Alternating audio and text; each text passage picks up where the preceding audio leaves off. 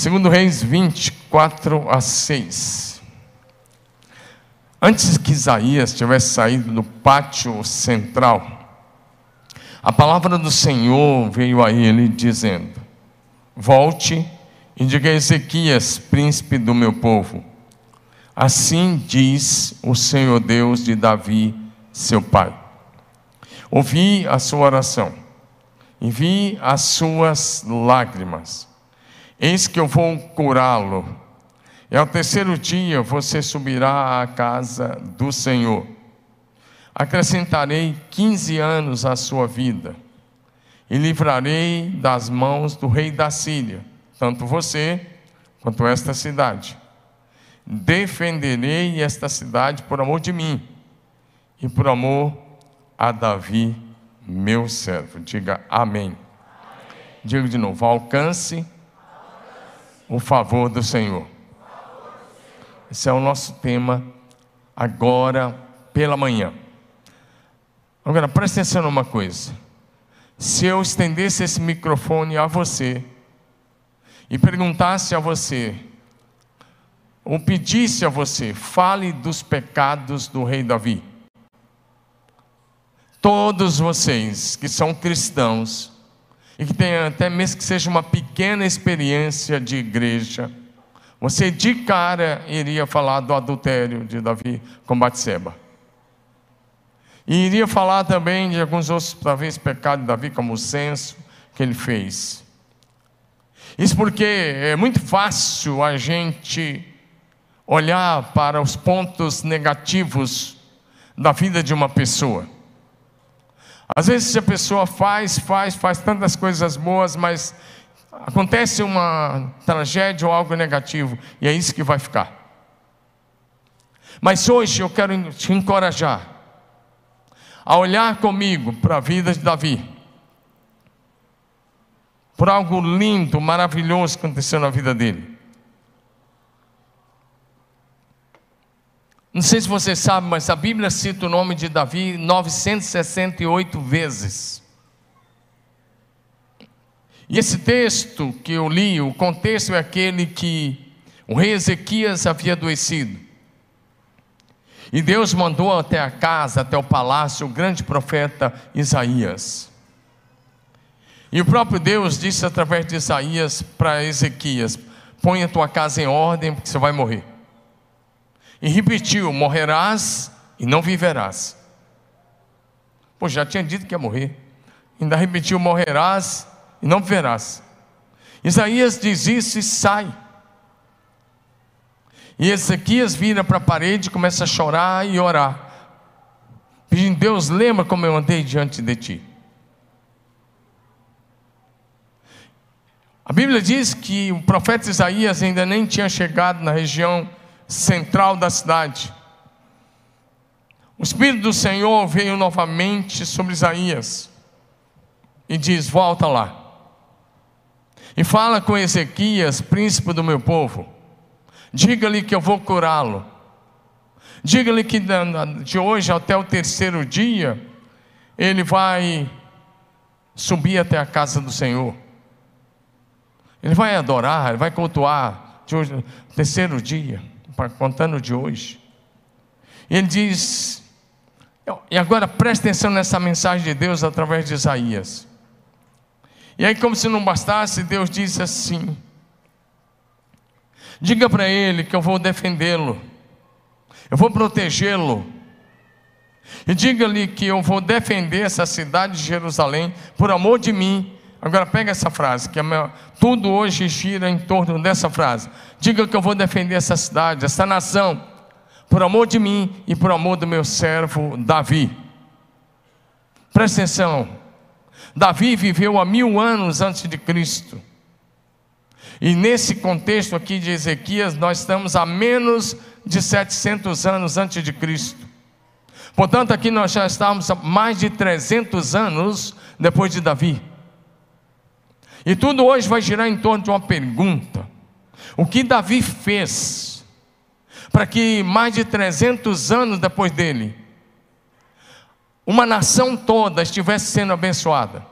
uma cidade toda, Jerusalém, estivesse sendo abençoado, um rei estivesse sendo abençoado, para que mais de 300 anos depois dele, Deus estivesse dizendo assim: Eu vou fazer isso, Ezequias, e não é por amor a você, não. Eu vou fazer por amor a Davi, que viveu há 350 anos atrás. Eu não estou aqui hoje para contar a história de Davi para você, você sabe. Mas meu objetivo aqui hoje é encorajar você a viver uma vida tão bonita, tão santa diante de Deus, que quando você não estiver mais aqui, seus filhos, netos, bisnetos, a sua linhagem, toda a sua descendência, continue sendo abençoada por causa do seu estilo de vida hoje. Amém ou não? Está comigo? Diga amém. Porque a vida cristã não consiste só hoje. Mas a vida cristã, o sucesso da nossa vida cristã, vai ser medido na vida da nossa descendência, da nossa linhagem, dos nossos filhos, netos e bisnetos, e assim por diante, até que Jesus volte. Porque para mim, eu não sei quanto a você, para mim isso é muito forte. Trezentos e tantos anos depois, Deus está dizendo: vou proteger essa cidade, vou proteger essa nação, vou cuidar de você, Ezequias, vou cuidar dessa cidade, vou livrar dos ataques da Síria, e eu vou fazer isso por amor a Davi.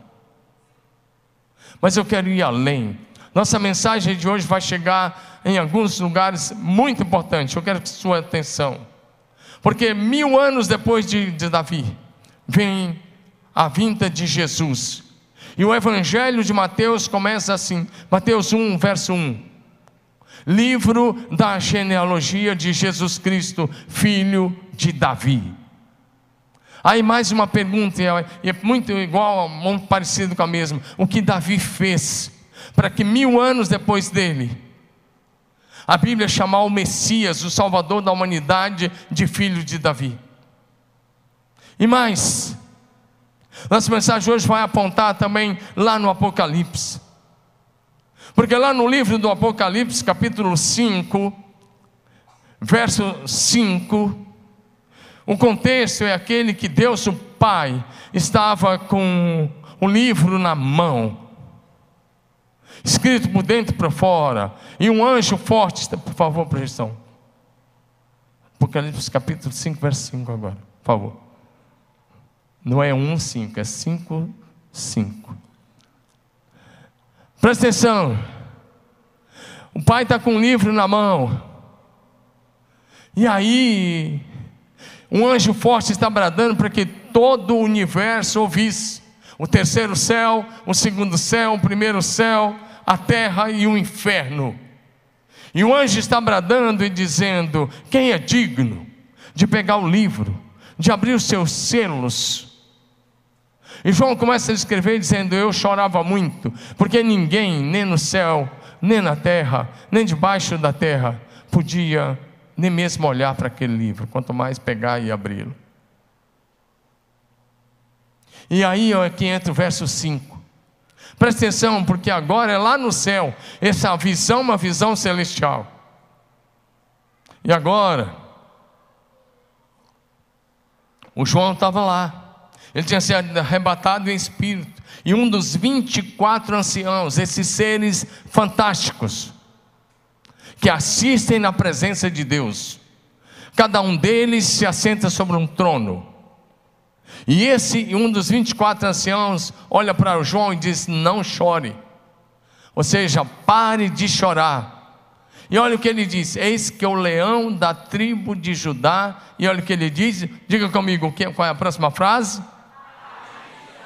Só até aí. Eis que o leão da tribo de Judá, a raiz de Davi.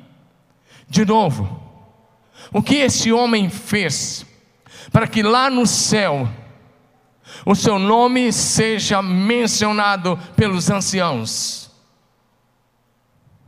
O que foi que esse homem fez para ser tão mencionado assim? Lá na glória. Os homens em Israel menciona e honra o nome de Davi até hoje, mas os anjos mencionam e honram o estilo de vida dele. E mais, no Apocalipse capítulo 22, no Apocalipse capítulo 22, verso 17, o próprio Jesus, encerrando o livro do Apocalipse, acho que é um antes aí, a raiz de Davi, está mencionado lá. Volta a projeção aí, por favor. Aí, obrigado, 16. No Apocalipse 22, o livro, o nome do Davi continua sendo mencionado. Jesus está encerrando a revelação, ele diz: Eu, Jesus, enviei o meu anjo para dar a vocês esse testemunho concernente às igrejas. E olha o que Jesus diz. Lê comigo essa parte amarela. Vamos lá? Eu sou a raiz e o descendente de Davi. Presta atenção. Agora o livro, a Bíblia está encerrando e o próprio Jesus está dizendo: Eu sou a raiz, a raiz vem antes. Ele está dizendo: Eu sou a origem de Davi. Eu sou aquele que criou Davi. Mas ao mesmo tempo, eu sou aquele que é descendente de Davi. A raiz é a origem e o descendente é o filho de Davi. É o próprio Jesus falando. Então hoje eu quero olhar para a vida deste homem de Deus porque lá nos dias de Ezequias, 350 anos depois de Davi, uma geração toda e uma nação toda está recebendo de Deus a palavra que Deus ia protegê-los, cuidar deles, livrá-los por amor a Davi. Na plenitude dos tempos, Jesus vem e ele é chamado filho de Davi. E o Apocalipse vai mencioná-lo algumas vezes. Dentre elas, o leão da tribo de Judá, a raiz de Davi. Agora Jesus dizendo, a raiz e a geração, o que deu origem à vida de Davi e o que veio da descendência de Davi na plenitude dos tempos. Dá um amém no seu lugar. Então, o nosso desafio é olhar para esse exemplo, e exemplo como esse, como esse de Davi, deve nos influenciar, nos motivar e nos encorajar a um estilo de vida que alcança o favor de Deus. Dá um amém aí. Para que toda a sua descendência continue a ser abençoada em nome de Jesus. É possível andar com Deus, ter um estilo de vida santo e deixar um legado de fé para que todo toda a sua descendência continue sendo abençoada, mesmo depois que você não estiver mais aqui nessa terra. No livro de Êxodo, capítulo 20, versículo 6, após o Senhor dar o primeiro e o segundo mandamentos, ele está explicando o segundo mandamento, o segundo mandamento que é não, terá, não farás para ti imagem de escultura, nem que é em cima do céu, nem na terra, nem debaixo da terra. E ele diz: Eu sou Deus zeloso que visito a iniquidade dos pais sobre os filhos até a terceira e a quarta geração. Mas no verso 6 ele diz: E abençoo até mil gerações daqueles que me amam e guardam os meus mandamentos. Dá um amém aí. Olha o que ele diz: Abençoo até mil gerações dos que me amam e obedecem aos meus mandamentos. Ou seja, você pode viver uma vida hoje de fé, de obediência, e lá na frente, pessoas da sua linhagem vão continuar sendo abençoadas por causa da sua fé por causa da sua obediência, por causa da sua fidelidade, por causa da sua lealdade ao Senhor. Amém? Eu vou passar rapidamente algumas coisas.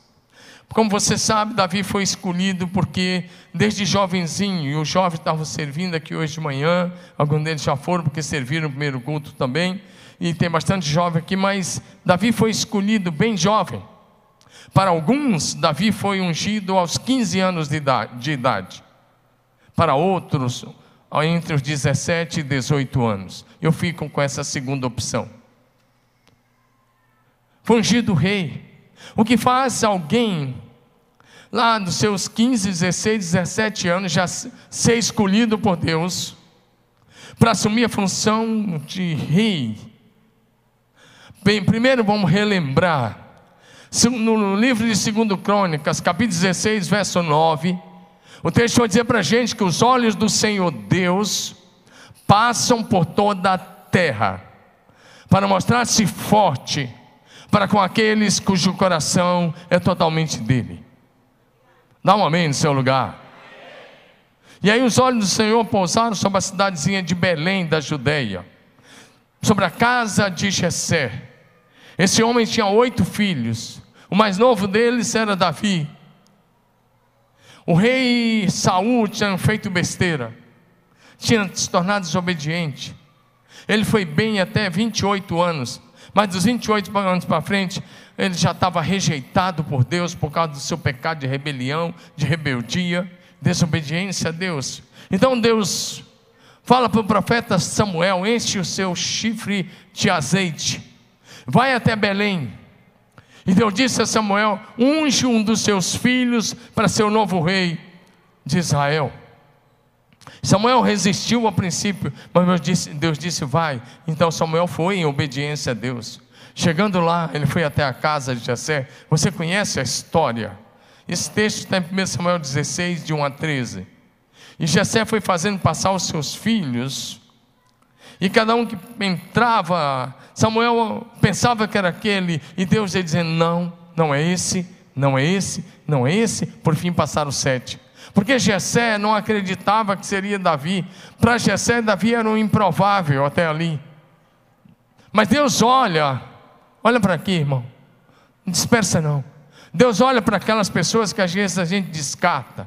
Deus olha para aquelas pessoas que a gente considera improvável. E Deus diz: vai ser ele. Amém, amados? Porque Deus não vê como a gente vê.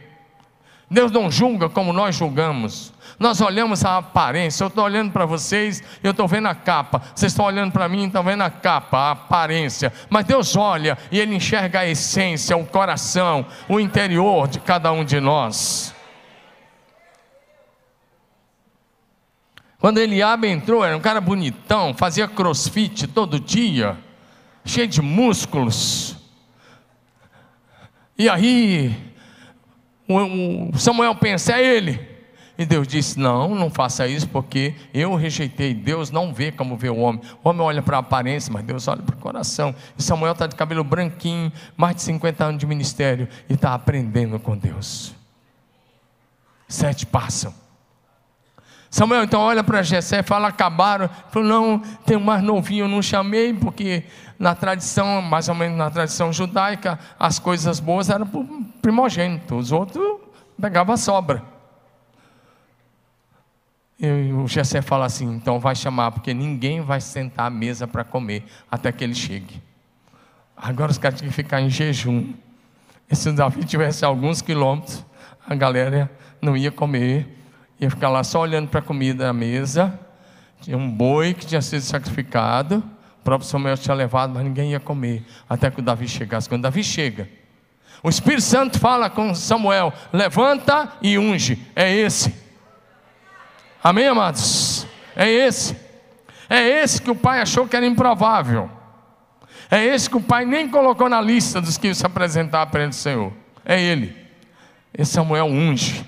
E quando Samuel unge, começa uma nova história na vida de, de Davi. Lê comigo, vamos lá? Um, dois, três. Samuel pegou o chifre de azeite e ungiu Davi no meio dos seus irmãos. Agora é o que vai acontecer que muda a história, é o que você vai ler agora. Vamos lá? E daquele dia em diante, o Espírito do Senhor se apossou de Davi Agora ele é ungido ali. Mas ele é ungido e ele não vai para o trono no dia seguinte, o trono estava ocupado. Saul estava lá, louco, varrido, possesso de demônios. Porque se você ler o próximo versículo, não vamos ler, diz que o Espírito do Senhor se retirou de Saul. E com a permissão de Deus, o espírito maligno o atormentava, o possuía. Mas agora Davi está possuído do Espírito Santo, é o que diz o versículo 13. O Espírito Santo se apossou dele, possuiu, encheu Davi. Dá um amém no seu lugar. Essa experiência fez Davi começar a viver uma nova história, uma nova realidade. Embora tivesse voltado a cuidar das ovelhas, mas agora ele tem uma nova dimensão, ele tem sobre si a unção do Espírito Santo. Diga amém. A partir daí é que o Senhor vai trabalhando no coração de Davi, para que ele se tornasse um homem segundo o coração de Deus. É o que vai dizer para a gente Atos 13, 22. Paulo falando, ele diz que Deus tem tirado Saul, levantou-lhes o rei Davi, do qual, tendo dado testemunho, disse: Lê comigo, vamos lá? Achei.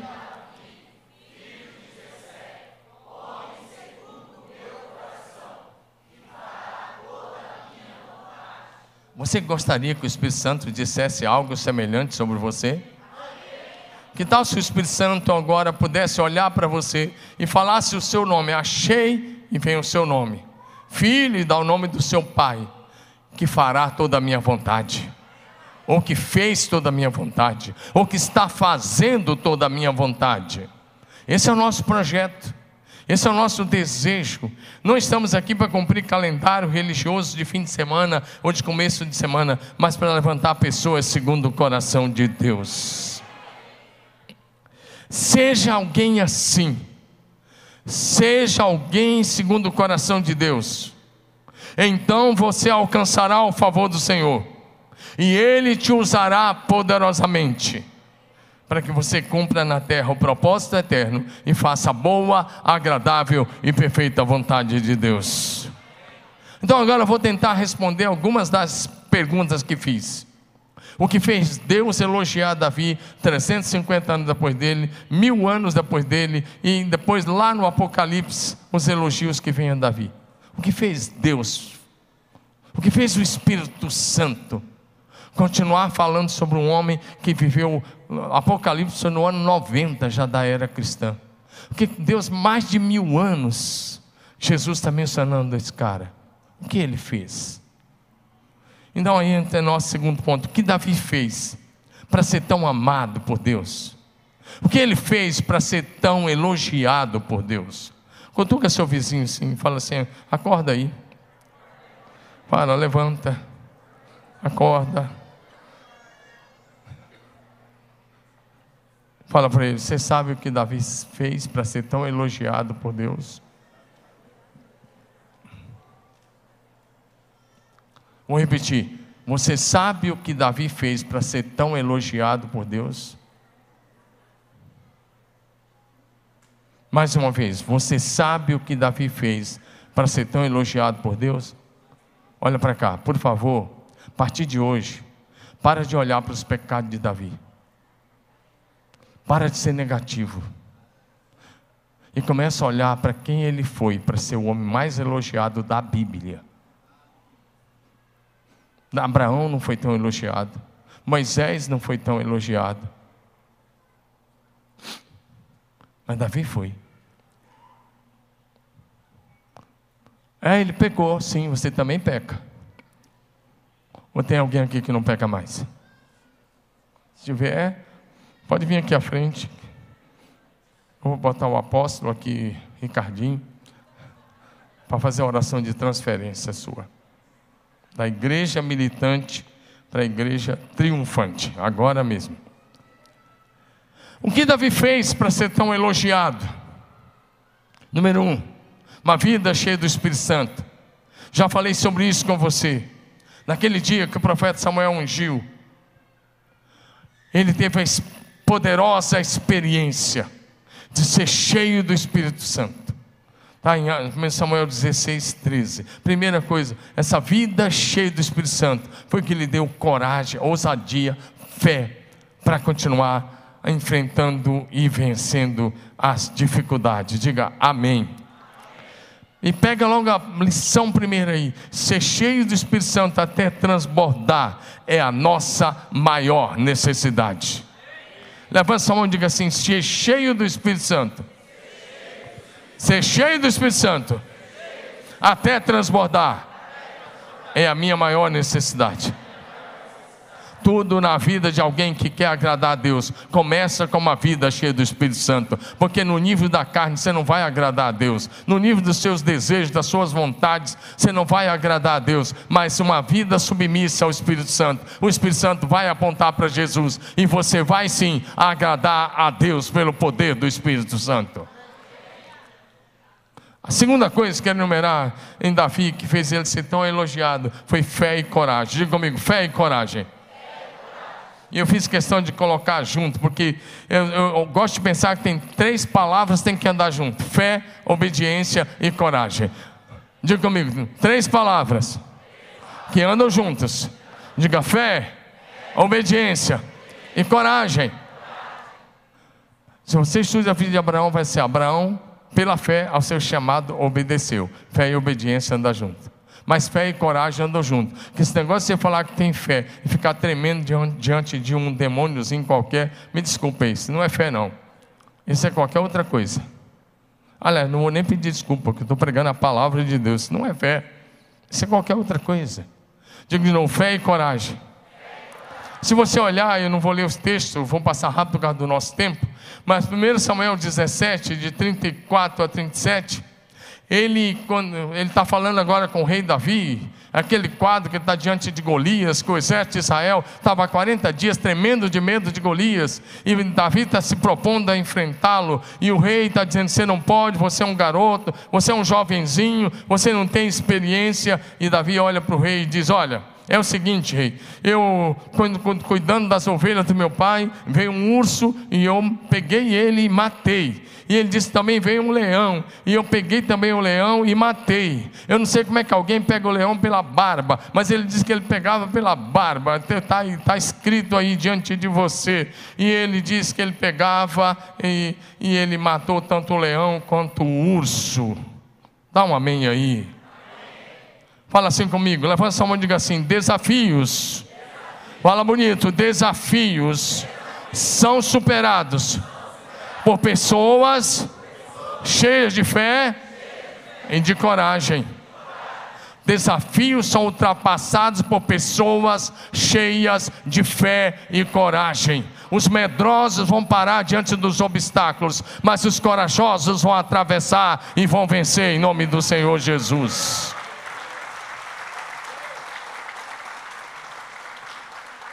Eu não sei se eu, eu e você a gente visse um leão, o que, que a gente faria? Eu sei que uma boa parte eu sei o que faria. Corria e deixava o leão pegar as ovelhas. E Davi corria em direção ao leão. Ei, geração danoninho.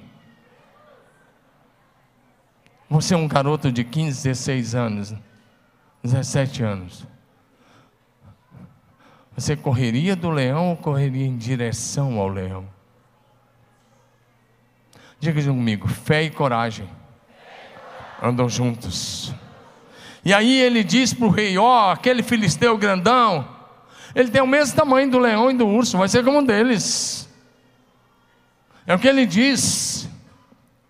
Então eu gosto de pensar que Davi com fé, coragem, determinação, ousadia. Agora ele tem a, teve, tinha tido a experiência de enfrentar o urso e vencer, tinha tido a experiência de enfrentar o leão e vencer. Ele olha para o gigante e disse: Ele é o terceiro que vai cair diante de mim. Dá um amém aí.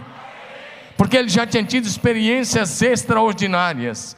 Então, se você olhar para 1 Samuel 17, 45, você vai ver que Davi olha para o filisteu e ele diz assim: Você vem contra mim com espada, com lança e com escudo. Eu vou contra você, em nome do Senhor dos exércitos, o Deus dos exércitos de Israel, a quem você enfrentou.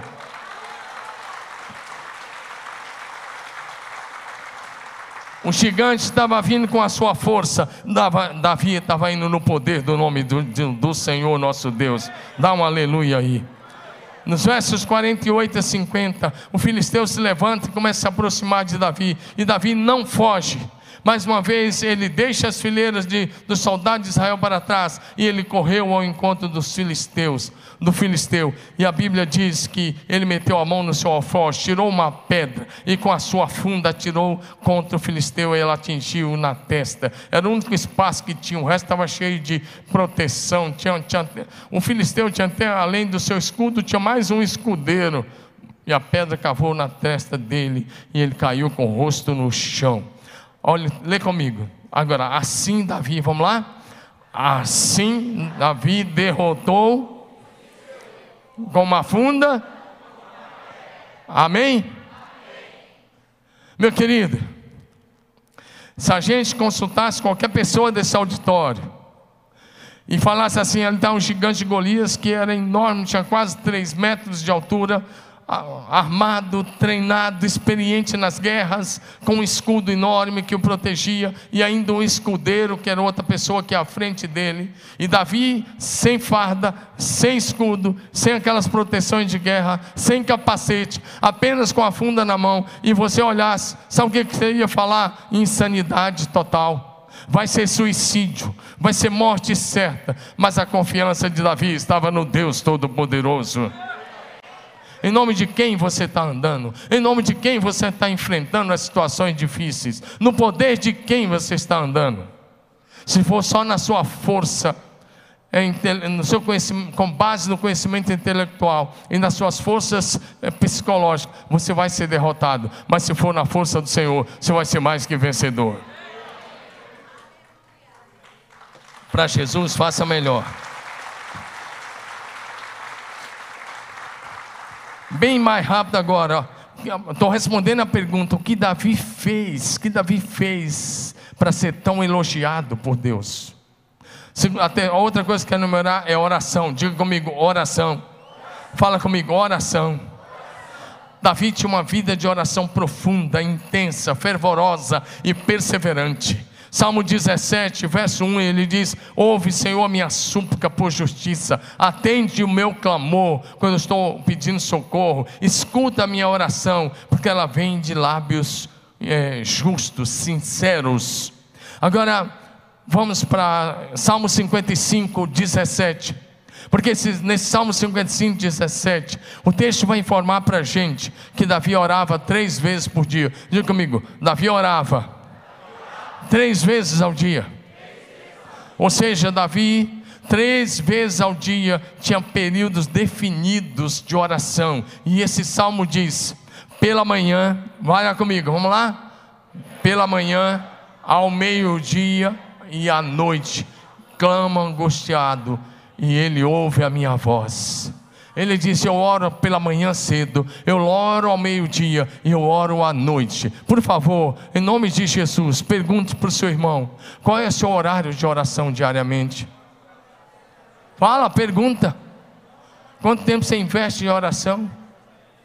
A maioria não está orando nem uma vez por dia, quanto mais três vezes. Depois você quer uma vida de vitória, depois você quer ver o céu aberto, depois você quer ter experiências com o Espírito Santo. Se você quer, eu quero te encorajar, estabeleça horário claro de oração na sua casa. E não venha com essa desculpinha furada que você não ora porque não tem tempo. Porque Davi era rei de Israel, tinha compromisso de governar um país todo, tinha compromisso com as guerras, ele tinha uma série de conflitos para administrar tinha uma agenda cheia, mas sabia parar três vezes por dia para buscar a face do Senhor em oração. E aí está o primeiro segredo, porque ele foi tão elogiado por Deus, porque ele não deixou a sua agenda engolir o seu tempo com que ele teria que ter com Deus. Ele não viveu para ser apenas um cara que cumpria agendas políticas, ele viveu para cumprir a agenda do céu na terra.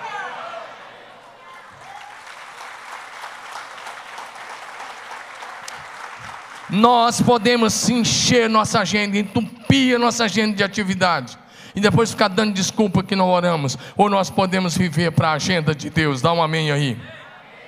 Encorajo você a ter períodos definidos de oração diária, a ser disciplinado. Ei, presta atenção numa coisa: uma das razões que você não ora, com todo respeito, tá bom? Não fica bravo. Se ficar, é só dois trabalhos: ficar e consertar. Mas, sabe por que você não ora? Porque você não tem disciplina. Você não exerce disciplina espiritual, porque para orar tem que ser disciplinado. Dá um amém aí. Sabe por que você não jejua? Porque não tem disciplina. Posso acrescentar essa lista? Sabe por que você não emagrece? Sabe por que você não emagrece? Não é por causa do seu biotipo, não. É porque você não tem disciplina.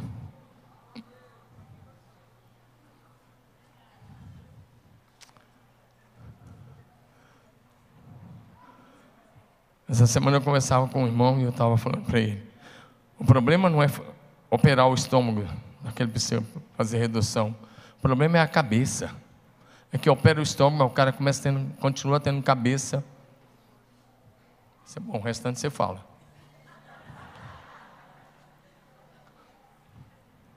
Mesma coisa, sabe por que você não ora? Não é prioridade para você. Você se lembra de orar quando a coisa aperta, quando a água chega no pescoço, quando tem alguém com câncer, quando a mãe está hospitalizada, quando alguém está lá passando dificuldade. Aí você liga. Como alguns chegam toda hora, ah, basta ter um aperto e fala, pastor, ora por mim. Mas a pessoa fica boa e o sujeito não vem nem no culto para agradecer.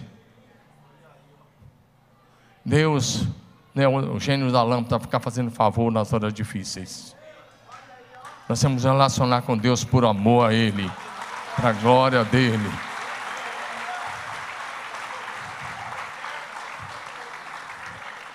Ore e ore e ore. Paulo disse: orai sem cessar. Amém ou não? Outra coisa que Davi nos ensina, diga comigo: paciência, e maturidade. Diga não, paciência, e maturidade. Cadê a paciência aí, projeção? Ah, está lá embaixo, obrigado. Paciência e maturidade.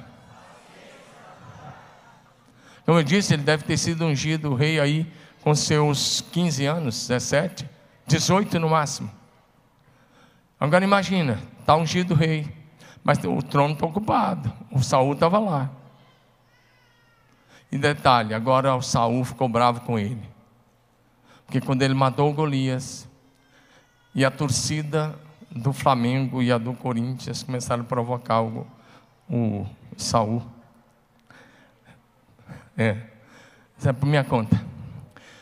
Porque Saul está vindo para casa com a galera, o exército marchando triunfante, e a mulherada começa a gritar assim: Davi matou milhares, Davi seus dez milhares. A tampa estava dizendo assim: o Saul, o cara é bem melhor que você, você perdeu, cara. Então Davi agora passa a sofrer perseguição, porque agora o Saul quer a cabeça dele.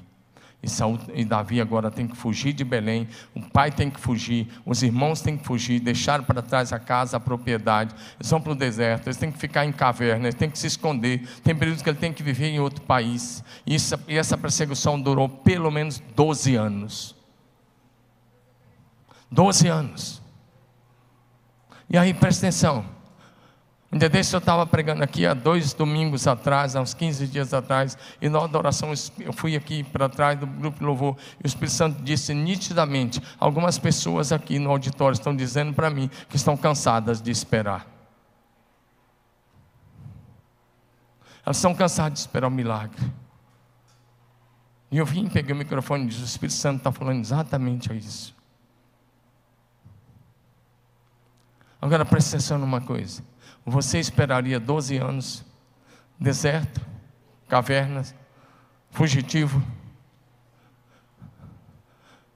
tem que fazer tantas coisas, dificuldades. E agora Saul vai atrás dele, não é com qualquer exército, mas com 3 mil homens. Algumas vezes Saul ia com 3 mil homens atrás de Davi. Mas sabe o que está escrito no Salmo 40? Eu quero que você leia comigo Salmo 40, verso 1 e 2. Diz assim: Esperei com paciência pelo Senhor, e ele se inclinou para mim e ouviu o meu clamor. Fala para o seu vizinho: espera com paciência.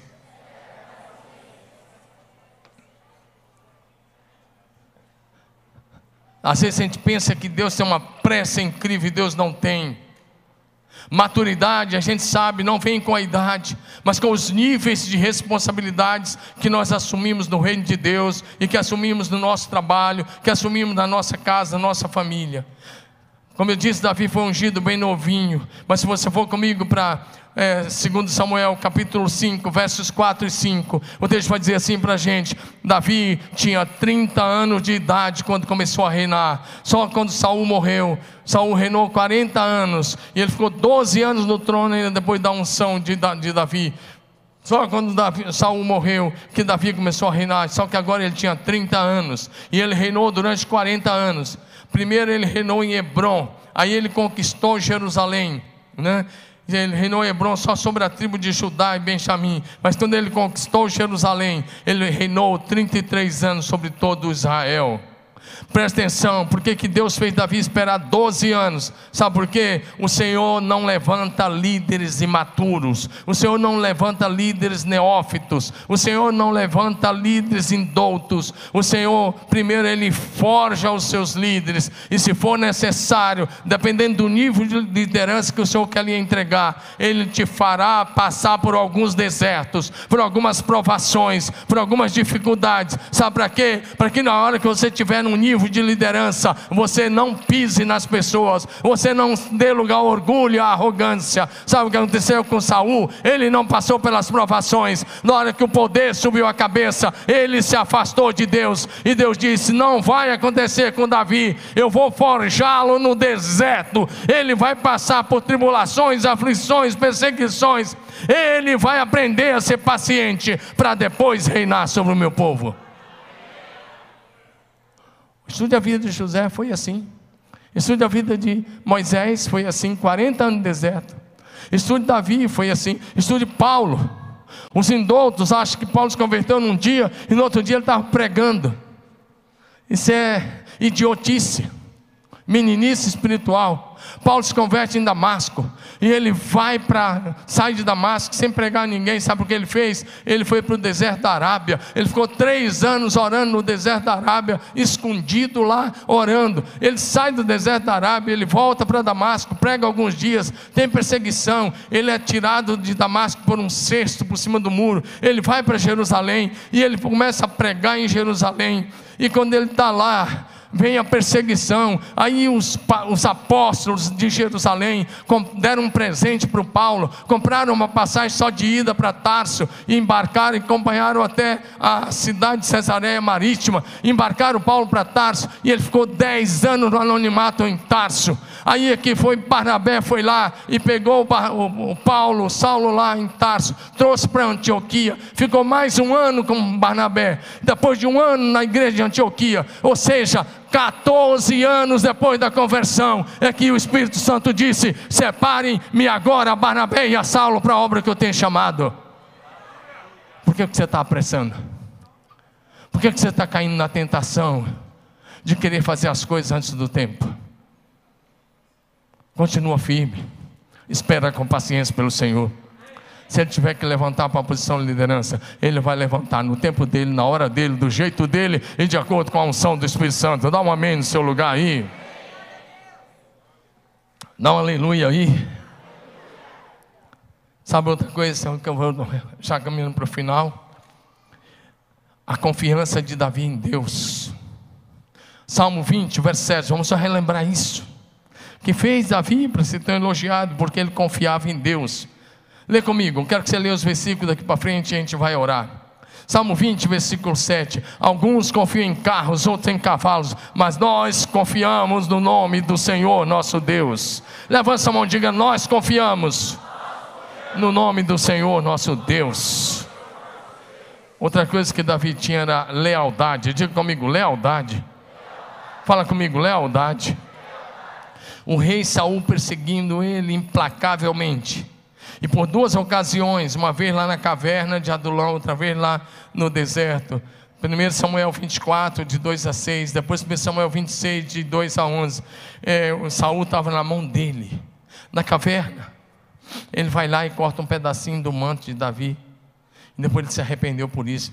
Mas lá de, de longe ele disse: Você reconhece esse manto? O, Davi, o Saul tinha entrado fazer necessidades fisiológicas. E o Davi está lá escondido, ele não sabia, corta o manto.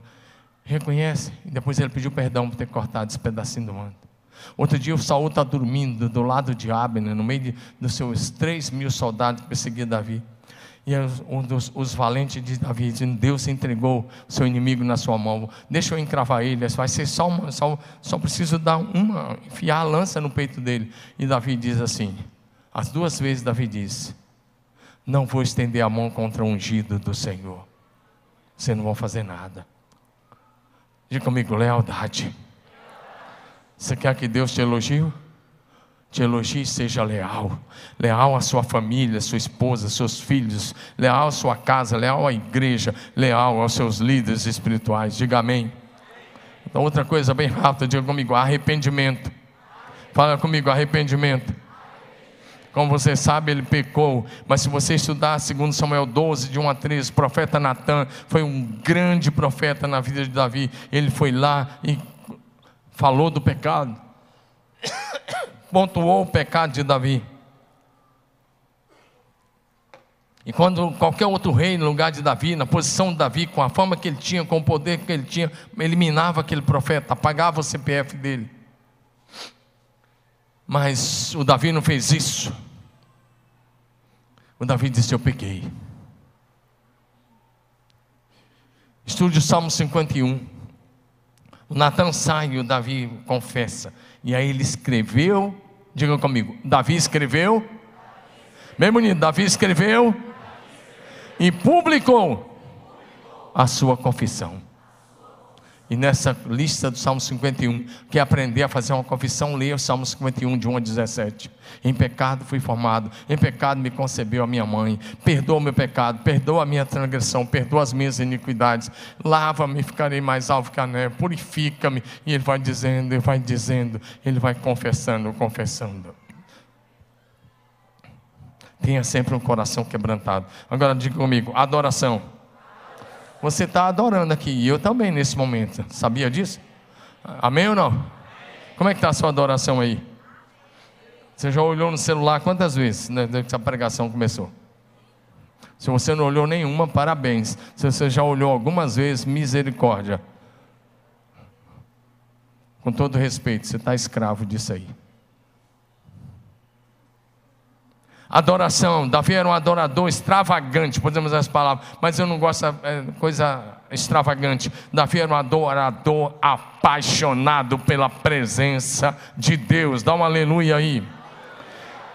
O pessoal do louvor falar nisso, vai subindo aí para a gente ir pensando que vai, vai terminar. Segundo Samuel 6, 12 a 15, quando ele está levando a arca do Senhor para a cidade de Jerusalém, eles pegam a arca na casa de Obed-edom, eram sete quilômetros que eles tinham que percorrer, a cada seis passos Davi sacrificava um boi, mas o mais importante é quando a Bíblia vai dizer ainda que Davi dançava, vamos comigo lá, todos vocês, próximo versículo, Davi, você pode ler a parte amarela comigo? Você está pensando no almoço? Vai vir daqui um pouco, vai ter lá, mas lê comigo, aí bem bonito, diga assim: Davi dançava. Amém? Um dia desse, eu estava aqui, nós estávamos aqui numa terça-feira, e o neto, que está aqui hoje dirigindo louvor, e, e o pai dele estava por ali assim, meu amigo há anos. E eu estava olhando, o netão aqui quebrando tudo. O neto é bom. Vai ficar melhor ainda, mas já é bom pra caramba esse cara aqui. É fera demais. Vamos casar ele até o fim do ano, se Deus quiser. Agora, e olhando para o pai do neto ali, fica aqui, neto. E o, e o cara de braço cruzado assim, Daniel, assim. Eu falei, vamos repetir o cântico. Eu falei, agora até o pai do neto vai ter que bater palma, levantar a mão, fazer alguma coisa ali, porque desse jeito não dá. Faz assim, Zé Coelho, você está aí, né? Esse cara aí, fantástico, amigão meu. Hoje, hoje ele já bateu palma, né? Bateu palma hoje, que legal, já está um progresso. Glória a Deus. Deus muda até presbiteriano aqui. Então. Amém, não, amém é tranquilo. Gente, isso aqui é coisa de casa, que não liga não. Davi dançava com todas as suas forças, porque ele está feliz. Pergunta, pergunta ao seu vizinho aí, pergunta para ele: você, você é um adorador apaixonado pela presença de Deus? O tempo não me permite mais, mas eu quero só relembrar algumas coisas ainda. Segundo, 1 Crônicas, capítulos 23 e 24, mostra os turnos de adoração que Davi estabeleceu em Jerusalém. Davi reinou 33 anos em Jerusalém, e durante 33 anos a adoração não parou nem de dia e nem de noite. Tinha adoração 24 horas por dia no tabernáculo de Davi, que ele construiu, colocou a arca. Nos dias de Davi não tinha santo dos santos, era só um cômodo, só uma lona e a arca estava lá, e as pessoas podiam dançar, cantar, dar grito de júbilo, as pessoas podiam adorar ali 24 horas por dia, comandada pelos levitas e pelos sacerdotes. E Davi que estabeleceu os turnos de adoração. Isso durou até os sete primeiros anos de Salomão. Mas quando o templo foi inaugurado, colocaram a arca de novo no Santo do Santo e isso cessou. Presta atenção. Hoje nós não temos uma arca no Santo do Santo. Hoje a presença de Deus está em você. Seu corpo é a arca. Vou repetir: seu corpo é a arca. A presença de Deus está na arca, está em você hoje. Está em você. E a pergunta é: como é que está a sua adoração aí? Vamos só repetir alguns versículos e a gente passa a régua agora para orar. Diga comigo: sede pela presença de Deus. Salmo 42, 1 e 2. Assim como a corça suspira pelas correntes das águas, assim por ti, ó oh Deus, suspira a minha alma. A minha alma tem sede de Deus. Você precisa vir para o culto desse, não para cumprir a agenda religiosa. Você precisa vir aqui porque a sua alma tem sede de Deus. Davi disse: A minha alma tem sede. Ele lembra daquele animalzinho que tem sede de Deus, a corça. A pergunta é: a sua alma ainda tem sede de Deus? Você quer mais de Deus? Ou você se tornou religioso? Agora diga comigo: alegria de ir à casa do Senhor. Diga de novo: alegria de estar na casa do Senhor. Davi expressava grande alegria de ir com as pessoas na casa do Senhor. Por favor, leia comigo Salmo 122, verso 1. Toda a igreja, vamos lá. Alegrei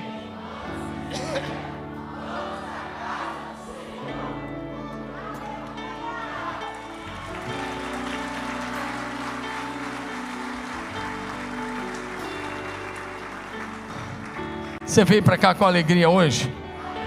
Então, deixa a pessoa que está do seu lado olhar seu rosto. Porque o coração alegre aformoseia o rosto. Se você veio para cá com alegria, você precisa sorrir mais.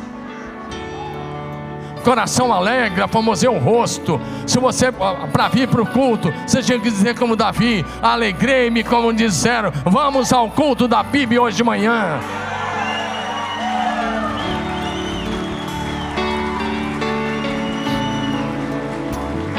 Outra coisa, bem rápido. Prazer de estar na casa de Deus. Diga assim comigo: prazer de estar na casa de Deus. Olha o que Davi diz, Salmo 27, 4. Lê comigo, vamos lá? Uma coisa peço ao Senhor e a buscarei, que eu possa morar na casa do Senhor todos os dias da minha vida.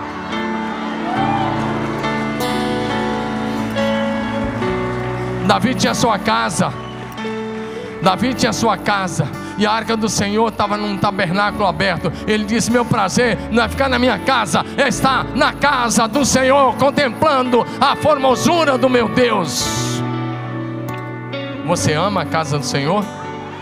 Você tem prazer nos cultos de adoração e celebração a Jesus? O rei Davi era o rei de Israel, profeta, escritor escreveu 73 salmos, porém o maior prazer de Davi era estar na casa de Deus. Salmo 84, 10. Vamos lá, lê comigo. Salmo 84, 10. 1, 2, 3. Pois um dia nos teus átrios. De novo. Não, antes de bater palma. De novo. Levanta a mão e diga: Um dia Meu Deus! Olha o que Davi está dizendo. Ele está dizendo: um dia na tua casa vale mais do que mil dias em qualquer outro lugar. Foi assim que você veio para cá hoje? É assim que você sente que a gente convida para estar é, na casa de Deus, ouvindo a palavra, cultuando, celebrando. Um dia nos teus atos vale mais do que mil dias.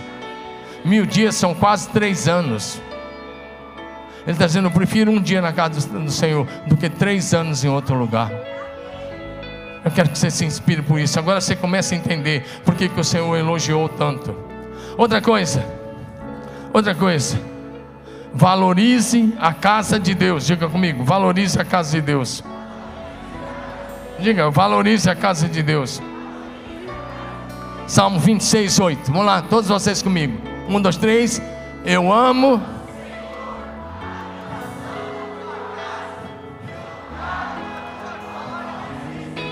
Davi diz: Eu amo a tua casa, Senhor, o lugar onde a tua glória habita. E poderíamos falar de generosidade. Pastor David já leu aqui sobre a generosidade, valorizar a palavra de Deus, coisa esquecida dessa geração. No Salmo 19, de 7 a 11, Davi diz que a palavra de Deus é mais preciosa do que o ouro, do que o ouro refinado. Ele valorizava a Bíblia, a palavra de Deus, mais do que o ouro. Pergunta: você ainda ama a palavra de Deus? Você medita na palavra de Deus? Outra coisa, prazer em andar com os fiéis. Salmo 101, verso 6. Davi diz: Os meus olhos procurarão os fiéis da terra para que morem comigo. Quem são seus companheiros? Com quem você anda? Quem te influencia? Davi disse: Eu quero andar com os fiéis. Diga comigo: Eu quero andar com os fiéis compromisso com a santidade. Salmo 101, 3, Davi diz: não olharei para coisa alguma que seja má e vulgar. Noutra versão, não colocarei meus olhos sobre coisas impuras. Quando você tem esse nível de compromisso, você evitará o pecado da cobiça, porque a cobiça entra pelos olhos. Compromisso com o propósito eterno. Atos 13, 36 diz que Davi cumpriu o propósito de Deus para a sua geração e por isso Deus fez uma aliança com ele. A aliança de Deus com Davi foi tão profunda depois você lê em casa, estude na célula, Salmo 89, de 20 a 29. Deus disse: Eu tenho uma aliança com Ele, a minha bondade vai estar com Ele, a minha mão vai estar com Ele, o meu poder vai estar sobre Ele, eu vou livrar dos seus inimigos. E Ele diz mais: Conservarei a minha bondade para sempre com Ele, a minha aliança, farei durar para sempre a sua descendência, e o seu trono vai ficar firme enquanto o céu existir. Enquanto o céu existir, o Filho de Deus estará sentado no trono e ele, segundo a carne, é descendente de Davi. Coloque-se em pé, nós vamos orar. Qual é o desafio hoje? É que você viva uma vida tão comprometida, tão fiel, tão santa, que depois de você, Deus esteja dizendo: Eu vou fazer por causa daquele meu servo. Eu vou proteger a cidade. Eu vou fazer essa família por causa daquele meu servo. Amém? Esse é o desafio de hoje. Ser um homem segundo o coração de Deus, uma mulher segundo o coração de Deus, um servo, uma serva segundo o coração de Deus. Sabe qual é a receita? Para ser tão elogiado? Salmo 37, 4. Agrada-te do Senhor, Ele concederá o desejo do teu coração.